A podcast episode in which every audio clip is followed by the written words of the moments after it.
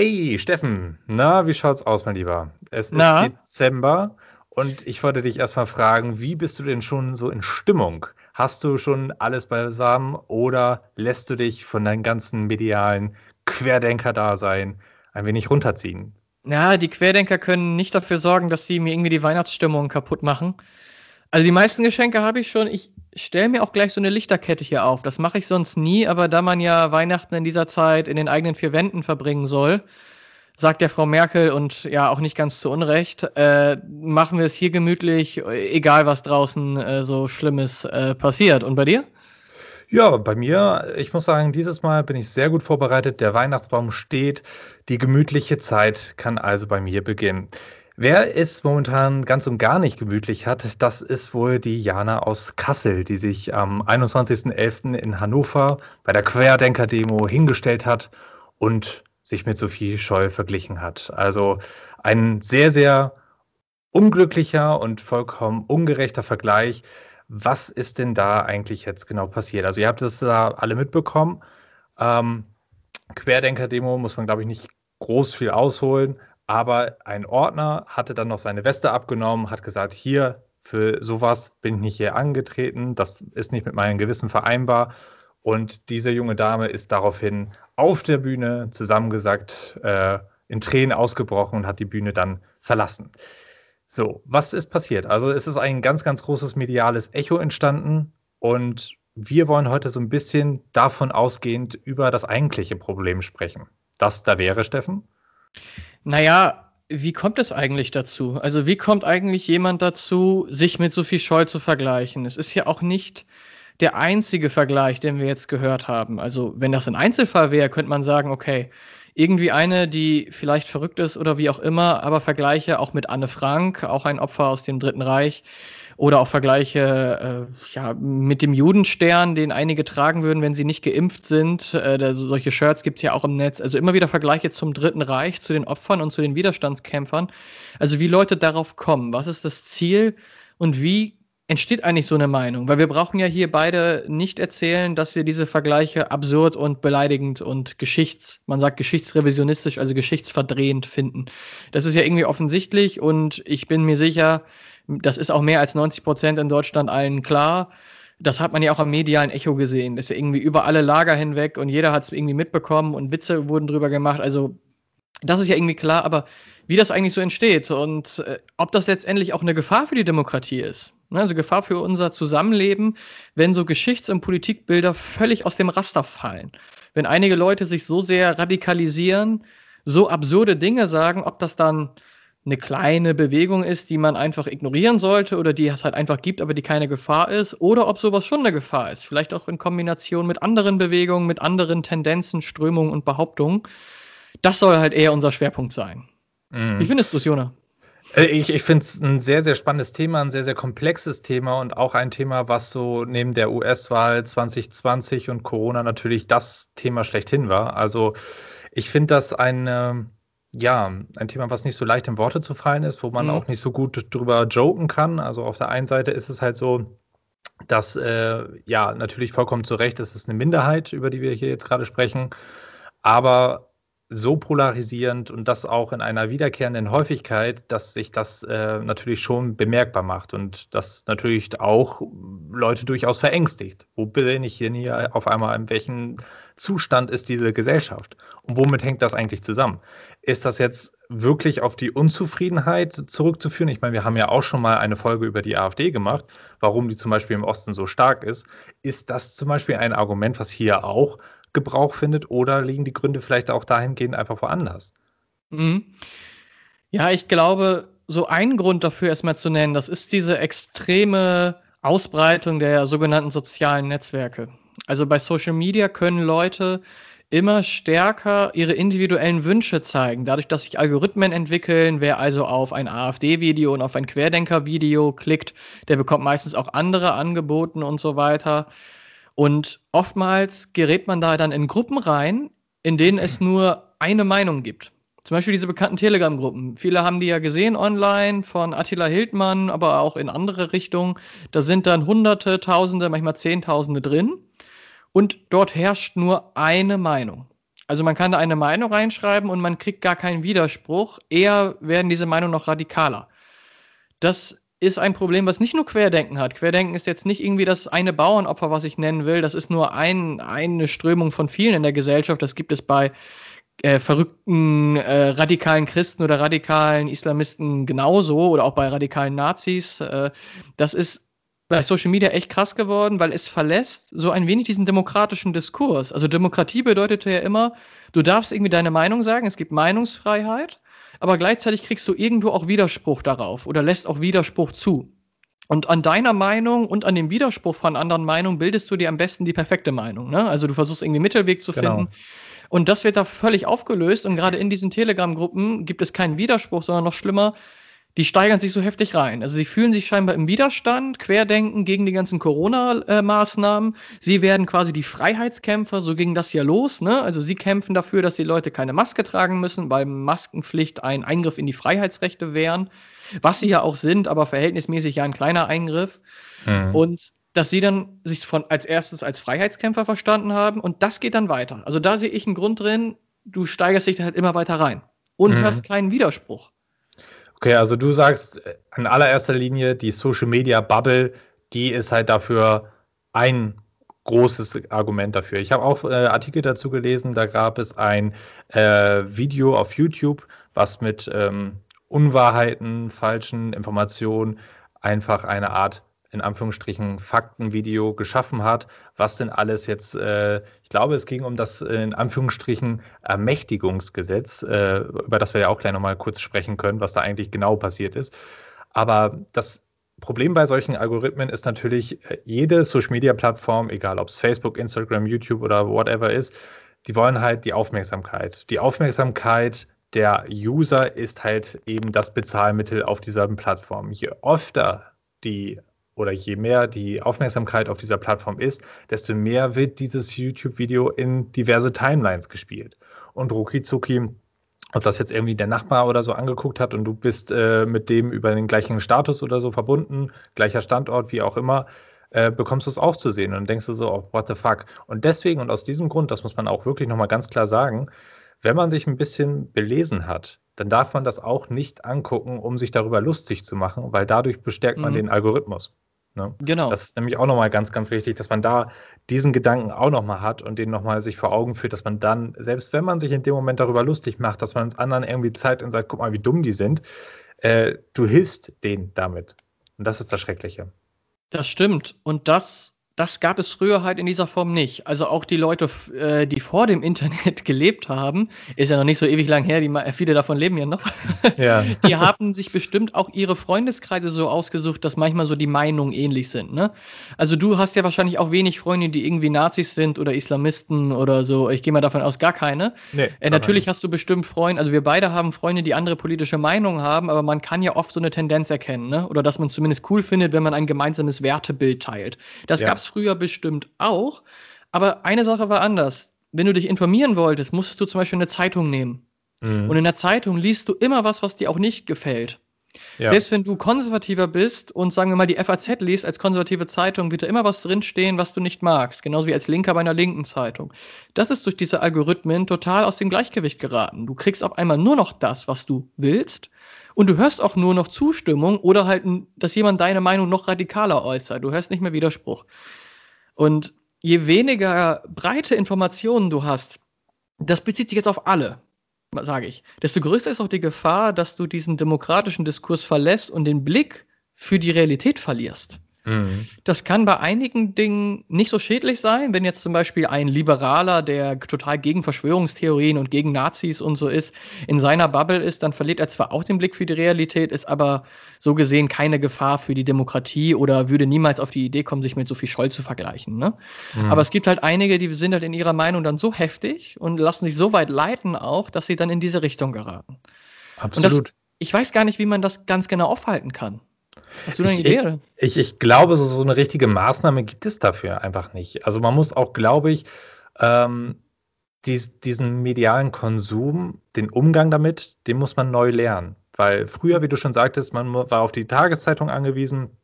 Die ist, wie der Name schon sagt, äh, entweder einmal am Tag rausgekommen oder einmal in der Woche oder einmal im Monat. Auf jeden Fall war das immer mit einer gewissen Zeitspanne verbunden. Man konnte die Informationen immer verarbeiten. Heutzutage, da ist alles und da hört man sich echt an wie so ein 50-, 60-Jähriger, der das Internet scheiße findet. Mhm. Aber heutzutage ist halt echt alles abrufbar und nicht umsonst gibt es viele, viele Leute, die ab und an ihren Digital Detox einsetzen, weil sie sonst einfach krank werden, weil das zu viel ist. Es ist eine Information, eine Reizüberflutung. Und da muss man halt einfach irgendwie gucken, dass man schon ganz, ganz früh anfängt und auch in der Schule eine Art Medienfach mit integriert. Mhm. Da geht es darum, äh, wie erkenne ich Fakten im Internet? Wie gehe ich mit Internet äh, allgemein mit den Informationen dort um? Ähm, dann aber auch, weil jetzt gerade wieder eine neue Studie rauskam, wie viele Kinder eigentlich vom Cybermobbing betroffen sind und so weiter und so fort. Ist jetzt ein leicht anderes Thema, aber auch da könnte man ansetzen, schon mal provisorisch, aber auch da müssen es die richtigen Leute machen. Das kann kein äh, äh, keine Lehrkraft kurz vor der Rente machen, die mit dem Internet und mit dem ganzen aktiven Part dort eigentlich gar nichts am Hut hat. Ne? Du hast gerade die Lehrer angesprochen, was die können und was die nicht können. Äh, eine Sache ist mir sehr missfallen äh, im Zuge von Jana aus Kassel. Ich habe nämlich bei ganz vielen Leuten gelesen, sowohl prominente als auch nicht prominente, Mann, was hat der Geschichtslehrer wohl bei Jana aus Kassel versagt? Ne? Weil ja, das habe ich auch ganz Jana, gelesen.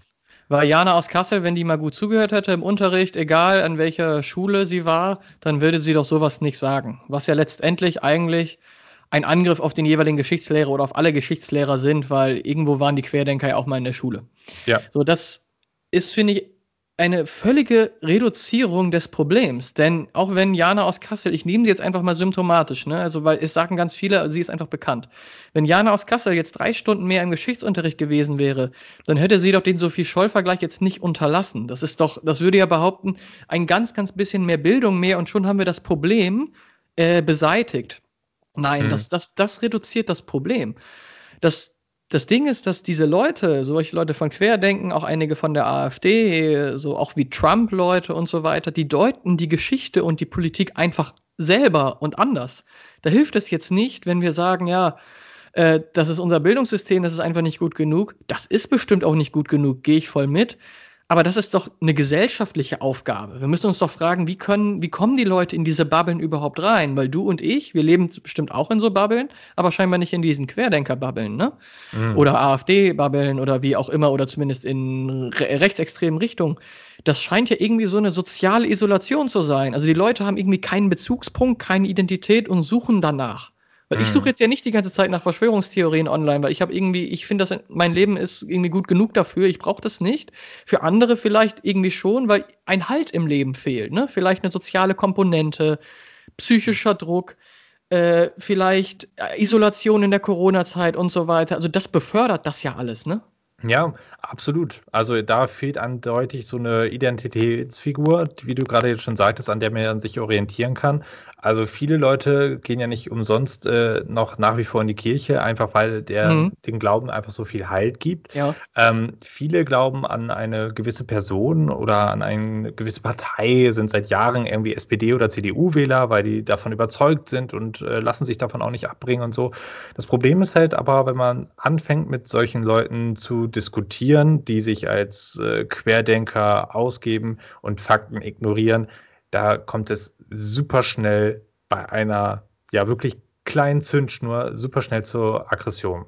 Und wenn du keine Fakten akzeptierst und auf Basis von wütenden Emotionen argumentierst, hast du keine Chance, äh, als Normalsterblicher mhm. durchzukommen.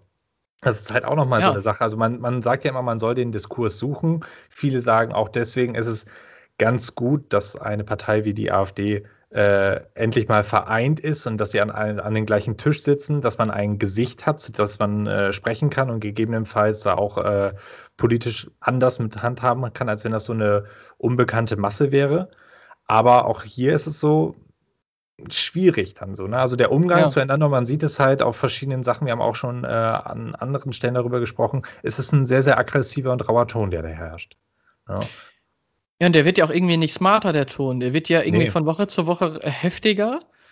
Und es ist ja, das ist ja auch das Krasse. Äh, vor einiger Zeit gab es so Bewegungen wie zum Beispiel Pegida. Ja. Die haben gesagt, wir kommen einfach zu wenig vor in den Medien. Man hört uns nicht mehr zu. Und das gerade, Pegida kam ja zum Beispiel, Hauptableger war ja in Dresden und ich glaube, vielen Menschen in Ostdeutschland, denen wurde auch lange nicht zugehört. Da haben die meisten auch recht, egal wie sie jetzt politisch ticken, das stimmte auch. Ja. Nur dann war es so, dann hat man einige versucht einzuladen und da sind die meisten einfach nicht gekommen. Man hat also den demokratischen Diskurs gar nicht mehr gesucht. Und das ist halt ein Problem. Ich finde äh, kein Problem, dann äh, zum Beispiel der Chef von Querdenken, hier, ich glaube Michael Ballweg heißt der, der ist ja auch in ja. äh, Stuttgart, glaube ich, angetreten zur Oberbürgermeisterwahl, oder? Ist das nicht mhm. richtig? Das ja. ist richtig. Das ist erst äh, vor kurzem gewesen und äh, ganz niederschmetterndes Ergebnis hat er da eingefahren. Was hat er da geholt? Das weiß ich, ich glaub, jetzt gar nicht. 1,2 oder 1,3 Prozent nur. Also dafür, dass er sagt, dass es so viele sind und äh, ja. man ja auch in Berlin immer von so vielen Menschen spricht, die angeblich da sind, äh, mhm. äh, sind das halt viel zu wenig. Aber gut. Mhm. Also das Schlimme ist zum einen, dass sie halt Meinungen vertreten, die aus dem demokratischen Spektrum total rausfallen. Also solche Sophie-Scholl-Vergleiche oder auch Dinge wie Ermächtigungsgesetz, also dass man das Infektionsschutzgesetz, was verabschiedet wurde, mit dem Ermächtigungsgesetz der Nazis gleichsetzt oder auch vergleicht das, das, das sprengt halt so den Rahmen, da kann man kaum diskutieren. Wenn man dann aber sagt, okay, ihr lasst mal diesen Mist raus, aber wir diskutieren dann. Selbst das lehnen ja viele ab und das ist ja, ja quasi eine, aus deren Sicht das Ende der Demokratie, denn sie akzeptieren, sie sagen nicht nur, es gibt ein Recht auf Meinungsfreiheit, hört uns zu, sondern sie sagen, wir haben scheinbar ein Recht auf Meinungsrichtigkeit. Und es gibt halt kein Recht auf Meinungsrichtigkeit. Das, es gibt Recht darauf, dass du eine Meinung frei sagen kannst und hast das Recht darauf, äh, Widerspruch zu bekommen. Das ist das Ding. Ja, also man, man, muss ja auch sagen, Politik ist ja nicht so, dass, äh, oder zumindest in einer Demokratie, Demokratie ist es nicht so, jemand sagt was und das wird dann so gemacht, sondern es lebt ja von Kompromissen. Und es ist ja auch gut, weil jede verschiedene Ansicht soll ja gehört werden. Es soll ja auch allen irgendwie helfen am Ende. So. Ähm, was ich aber sehr, sehr schwierig finde, ist, wenn man dann, wie ich gerade eben schon sagte, wenn man einfach wirklich nicht auf einen Nenner kommt und auch nicht mal die beiden Parteien an einen Tisch bekommt. So. Und dann muss man gucken, wo sind die Ursachen dafür? Liegt das vielleicht tatsächlich im Umgang mit den Medien? Wir hatten es ja gerade auch schon kurz angesprochen. Ist es so, dass es äh, vielleicht eine berechtigte Kritik gibt an den Medien, dass die weil die ja auch auf der anderen Seite Auflage generieren müssen. Die müssen interessante Headlines schreiben, die müssen irgendwie was Reißerisches von sich bringen, um auf diesen Markt, der wirklich auch mit der Digitalisierung ziemlich groß und ziemlich unübersichtlich geworden ist, die müssen da ja irgendwie raushauen und äh, haben ja, es gibt ja zum Beispiel auch bei der Bild-Zeitung, äh, hat ja eines der größten journalistischen Netzwerke, äh, da gibt es ja auch den ähm, Bildleser, ähm, äh, es gab so einen speziellen Fachbegriff oder so, aber wenn du da irgendwie was Geiles an die Redaktion schickst, wirst du dann halt im Umkehrschluss als normaler Bürger auch dafür belohnt. So. Mhm. Und das äh, lässt natürlich auch nochmal dazu eine große Einladung ähm, verlauten, dass dann hier die ganzen Schaulustigen und so sich nochmal hinstellen, Kamera, Film drauf und so weiter und so fort. Ist jetzt aber die Frage, sowas wie das Infektionsschutzgesetz oder die Erwähnung, die permanente Erwähnung von Querdenken, ist das nicht vielleicht sogar so ein Punkt, der nicht richtig kommuniziert wurde. Auch die Umgangsmethoden der Politik mit Corona, ich meine, so einen Fall, den hatten wir in jüngerer Geschichte nicht. Es ist halt einfach so, das kannst du vielleicht auch gar nicht absehen. Ich beispielsweise hätte es gut gefunden, und da muss ich ganz ehrlich sagen, das ist so ein Kritikpunkt, den ich vielleicht auch so einen Ticken nachvollziehen kann. Wenn man über eine globale Pandemie spricht, dann gibt es immer verschiedene Ansichten. Der Virologe wird etwas anderes sagen als der Wissenschaftler, mhm. äh, beziehungsweise ja. der Wirtschaftsökonom. So, ne? Ja, klar. Genau. Und ähm, da ist es natürlich dann so, jeder betrachtet einen anderen Standpunkt. Der eine hat mhm. vielleicht mehr die Gesellschaft im Sinn, der andere hat mehr die Wirtschaft im Sinn und da kommt man natürlich nicht auf einen Nenner. Aber mir fehlt da so ein bisschen die Einordnung, dass es in ähm, verschiedene Aspekte untergliedert ist und da gibt es keine Trennung und dann dementsprechend existieren nur so ein paar Seiten und das führt wiederum dazu, dass dann halt äh, Uneinigkeit auch weiter an den Bürger getragen wird. Und darin sehe ich halt eine ganz große Gefahr, um ehrlich zu sein. Ja, diese Mischung, die du genannt hast, äh, aus vielleicht einer zu einseitigen Berichterstattung, dann, dass man bestimmte Wissenschaftler nur zu Wort kommen lassen hat und andere eher weniger, dass diese Mischung dann dazu führt, dass die Leute Vertrauen in die Medien verlieren, das ist, glaube ich, schon so. Äh, wir haben auch mal eine Folge dazu gemacht, ich glaube, das war zu Beginn der Pandemie, so im April, darüber geredet, dass jetzt jeder Virologe irgendwie zu Wort kommt, weil genau. äh, total, weil wir haben alle keine Ahnung von Virologie und Epidemiologie und so weiter dass es aber nicht lange dauern wird, bis die Ökonomen zu Wort kommen, weil dann kommen die ökonomischen Folgen, du siehst die Leute, die verelendigen, weil sie kein Geld mehr haben und genauso war es ja irgendwie auch. Ne? Also okay, die Virologen hört man irgendwie bis heute, aber ja längst nicht mehr so stark wie jetzt irgendwie im April, als sie eigene Podcasts hatten und so und äh, als nur das Gesicht irgendwie von denen zu sehen war. Also ja, die Gefahr, dass das zu einseitig war, die war, glaube ich, gerade zu Beginn dort. Ich, jetzt sehe ich sie ehrlich gesagt nicht, weil jetzt schon sehr, sehr kritisch auch berichtet wird. Aber zu Beginn war es schon so. Ich erinnere mich so ein bisschen an dieses Video von, ach, wer ist da nochmal? Von Klaus Kleber im ZDF. Der war im, hat dort äh, im Heute-Journal äh, nochmal diesen Graphen aufgezeigt, was exponentielles Wachstum bedeutet, was wir alles hm. machen müssen und so weiter. Das Video wurde 10.000-fach geliked. Das war auch ein Video, was in dem Sinne transparent war, weil es die, die Gefahr gut dargestellt hat, was Corona bewirken kann und so weiter. Aber letztendlich war es maximal einseitig. Und in ja. seiner Stimme hat er sehr viel Panik mit reingebracht. Jetzt ist die Frage, ist die Aufgabe von Journalisten, zum Beispiel des öffentlichen Rundfunks, halt äh, nicht objektive Berichterstattung zu machen, sondern also ist das nicht deren Aufgabe? Und dann können, werden halt viele sagen, ja, das war nicht objektiv, das war irgendwie Panikmache. Hm. Ich habe das Video damals auch geteilt, weil äh, irgendwie fand ich es trotzdem gut, weil ich hatte auch die Gefahr von Corona so gesehen. Aber es gibt viele Leute, die dann sagen, nee, das ist mir zu einseitig und die Medien haben in der Vergangenheit bei bestimmten Themen vielleicht schon zu einseitig äh, formuliert, eventuell bei der Russland-Ukraine-Krise, eventuell bei der Flüchtlingskrise. Also zumindest ist das so die, der Blick von einigen. Und dann verlieren sie das Vertrauen und sammeln sich dann in so Gruppen, wo sie sich dann zu Freiheitskämpfern irgendwie äh, hochjagen. Äh, das, das ist schon eine Gefahr. Also die Medien haben schon ihren Anteil daran. Die Frage ist jetzt nur, sagen wir mal, Klaus Kleber hätte das Video nicht gemacht und sie wären am Anfang kritischer gewesen gegenüber dem ersten Lockdown. Ne? Hm. Die Frage ist dann, ob es dann Querdenken nicht gegeben hätte. Und da bin ich dann doch skeptisch. Ich glaube, die hätte es trotzdem gegeben. Also wir haben ja jetzt nur einen weichen Lockdown. Schau mal nach Italien, Frankreich und so weiter. Da ist es ja. viel härter gemacht worden. Wir hatten ja fast immer einen verhältnismäßig weichen Lockdown. Ne? Also auch, auch am Anfang, wir hatten ja keine Ausgangssperren, dass du irgendwie nicht mehr joggen durftest oder so. Das gab es ja nicht. Hm also du, ich fand ihn persönlich zu hart am Anfang, aber er war trotzdem verhältnismäßig im europäischen Vergleich noch recht gering und jetzt ist es sowieso gering, weil wir können immer noch in den Einzelhandel, was es in anderen Ländern nicht gab. Ja, also es ist und, halt. Und trotzdem ist Querdenken so laut, meine ich. Ne? Also ich glaube, selbst ja. wenn Medien eventuell kritischer berichtet hätten und wenn Parteien etwas vorsichtiger wären, wenn jetzt die Restaurants auf hätten, glaube ich trotzdem, dass Querdenken ihre Demos machen würde. Allein schon wegen der Maskenpflicht. Hm. Was ja totaler Unsinn ist, als wäre Maske jetzt so schlimm. Ne? Aber ja. ich glaube nie, also ich, wie gesagt, Medien haben, glaube ich, einen Fehler gemacht. Aber äh, Querdenken wäre trotzdem da. Von daher hätten sie es auch nicht perfekt machen können. Ja, also ich glaube auch nicht, dass es das äh, mit so einer anderen Herangehensweise, dass es jetzt eins zu eins, äh, also beziehungsweise komplett was anderes gewesen wäre. So, ne? Aber ja, es ist halt schon schwierig und auch gewisse politische Maßnahmen. Es gibt einige Personen aus bestimmten Kreisen, die dann halt zuerst in Anführungsstrichen gerettet wurden und äh, Restaurants, Gastronomen und so weiter, die wurden erstmal lange liegen gelassen, auch so wie äh, Künstler, Selbstständige und so. Die haben ja jetzt aber auch einen Bonus bekommen. Ich weiß jetzt nicht ganz genau, wie da der Stand der Dinge ist, ob das jetzt schon ausgezahlt wurde oder nicht. Aber man muss ja auch sagen, das ist ja alles auch ein ganz, ganz krasser bürokratischer Aufwand. Also ich kenne ganz, ganz viele, die auch beim Arbeitsamt und so weiter arbeiten, die dann aus anderen Parteien sich Leute zuholen mussten, weil das so eine hohe Fluktuation einfach da drin war. Also es wurde so viel einfach da, also gar nicht zu bewältigen, das kann man sich gar nicht vorstellen. Und letzten Endes muss man dann halt einfach gucken, okay, ist nicht alles geil gelaufen?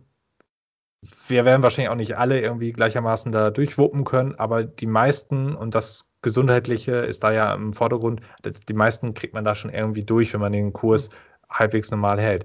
Aber äh, gehen wir zurück zum Thema. So, ähm, ja?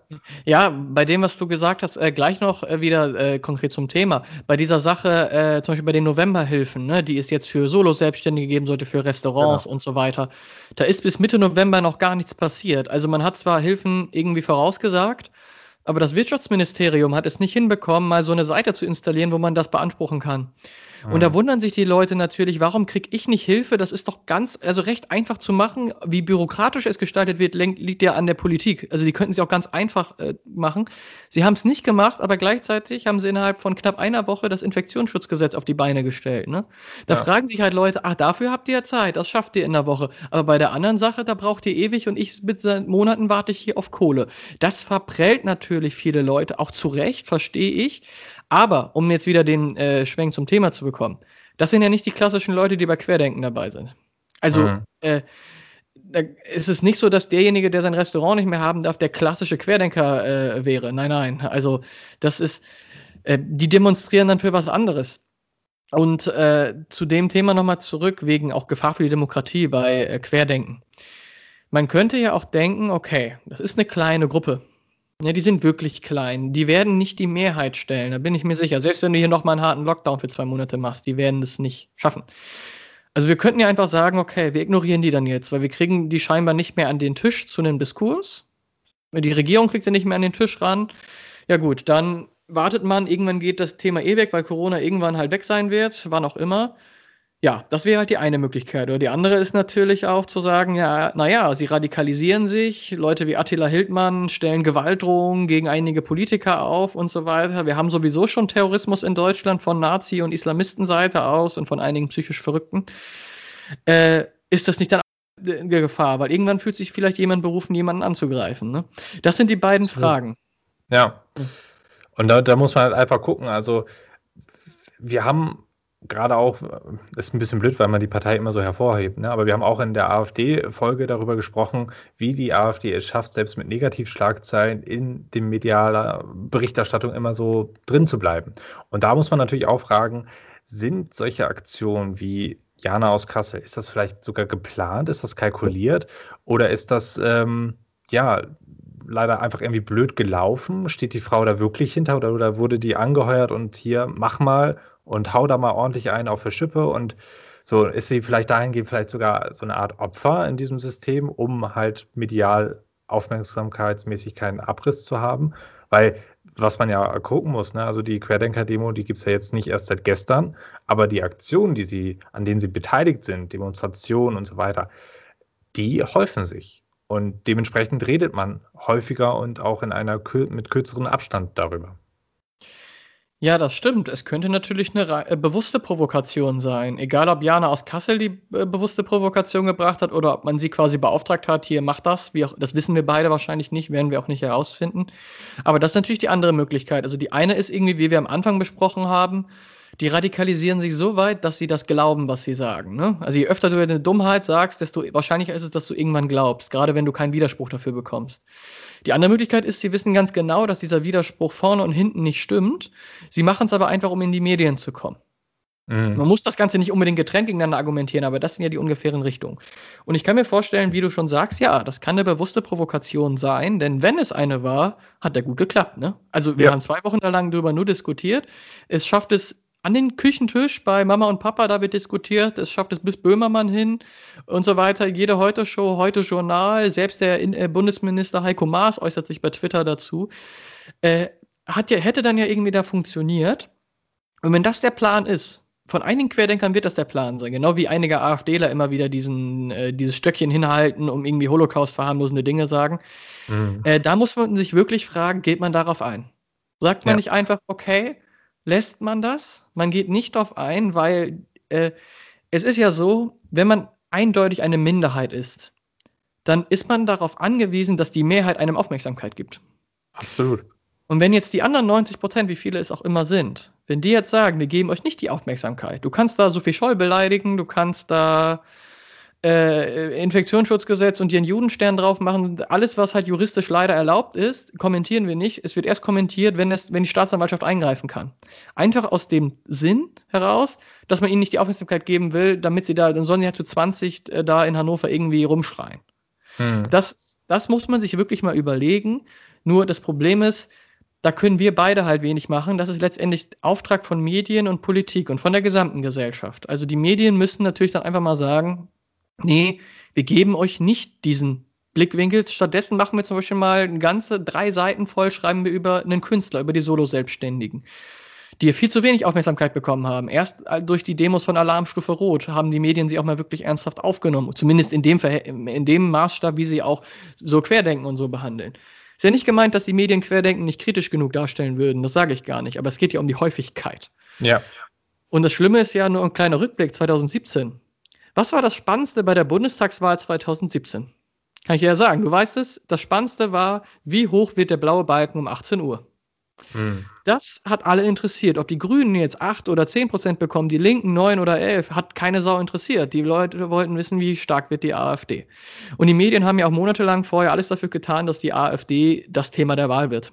Ja. So hat ja irgendwie nicht so gut funktioniert, oder? Für unsere Demokratie. Es hat ja irgendwie, war irgendwie nicht so schön. Also zumindest war es ja kein Erfolg. Vielleicht kann man daraus ja mal lernen und sagen, okay, die könnten eine Gefahr für die Demokratie sein, weil ihre Meinung völlig aus dem Raster springen und weil sie den Diskurs ja verweigern. Also diese beiden Komponenten.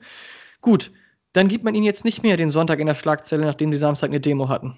Hm. Wäre mal eine Option. Das wäre auf jeden Fall mal auch ein mutiger Schritt. Ne? Also man muss nicht äh, immer da auf den fahrenden Zug aufspringen und ähm, auch darüber berichten, nur weil es vielleicht eine andere Zeitung gemacht hat. Ähm, dazu kann man vielleicht auch noch, noch mal sagen, dass es vielleicht in den Medien immer eine Art Feindbild geben muss, unabhängig davon, wie jetzt darüber berichtet wird, aber ob es jetzt die AfD ist oder lange Zeit Pegida oder jetzt Querdenken. Während wir über Querdenken sprechen, sprechen wir nicht über Pegida, sprechen wir nicht über die AfD. Also nicht so explizit zumindest. Und äh, ja, Vielleicht ist auch da eine andere Herangehensweise wünschenswert.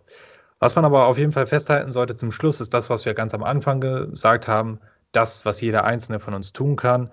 Versuchen trotzdem, wenn man persönlich jemanden begegnet, ähm, da ganz argumentativ, argumentativ, sachlich dagegen zu halten, ohne irgendwie jetzt laut zu werden, weil man das nicht aushalten kann, was das für eine komplett verdrehte Ansicht ist alles, was man medial betrachtet, was einem vielleicht auch zugespielt bekommt oder so, nicht drauf eingehen. Das befördert den Algorithmus. Das ist schlecht. So.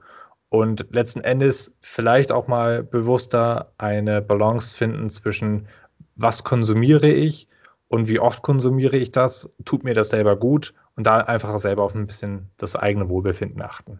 Ne? Ja, ja finde ich äh, richtig, was du sagst. Und als Ergänzung noch, das geht jetzt eher also an die Mehrheit der Gesellschaft.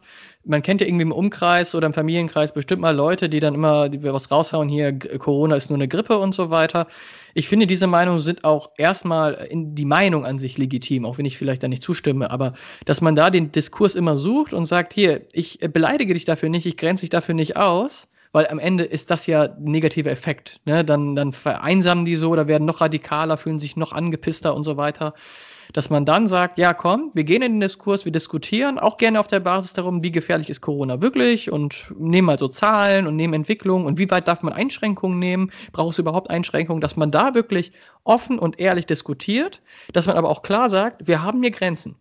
Ihr mhm. seid keine Widerstandskämpfer, ihr seid auch keine Opfer. Und wir erwarten alle, dass diese Grenzen auch klar eingehalten werden. Denn demokratischer Diskurs hat natürlich immer Grenzen. Die liegen letztendlich im Gesetz und sie liegen natürlich ein wenig auch in der Vernunft und Verantwortung. Und ich glaube, wenn man diesen Mix hinbekommt, dann kriegt man einen Teil der Leute wieder zurück einen Teil wirst du nicht zurückkriegen, aber der ist dann so gering, dass du dann wieder den Diskurs stärkst, den demokratischen Zusammenhalt auch findest. Und letztendlich hängt es natürlich auch immer viel am sozialen Zusammenhalt. Haben die Leute eine Perspektive im Beruf, in der Corona-Zeit und danach? Oder haben sie es nicht? Weil wenn man es nicht hat, dann ist man immer gefährdeter, doch wütender zu werden und so weiter. Also diese Mischung aus Demokratie, Diskurs und sozialen Zusammenhalt bei klaren Grenzen, das kann, glaube ich, der Weg sein, die Demokratie zu stärken, auch in Corona-Zeiten. Hm, hm. Ja, ich denke, damit haben wir das ganz gut einmal besprochen, die aktuelle Lage, die aktuelle Situation und was man selber tun kann. Was ich jetzt auf jeden Fall noch tun muss, morgen an einem Samstag, äh, ich muss noch ein paar Weihnachtsgeschenke besorgen. Da muss ich tatsächlich sagen, das wird noch ein Spaß. Freue mich sehr. Aber ja. Eins für mich, ne? Ein, eins für dich auf jeden Fall und eins an unsere wunderbaren Zuhörer. Okay, Steffen, es hat mir wie immer sehr, sehr viel Spaß gemacht. Ich denke, wir haben alles Notwendige jetzt erstmal auf den Punkt gebracht und ähm, dann würde es mich sehr freuen, wenn ich dich bald mal wiedersehe. Definitiv. Ciao. Okay. Mach's gut. Ciao, ciao.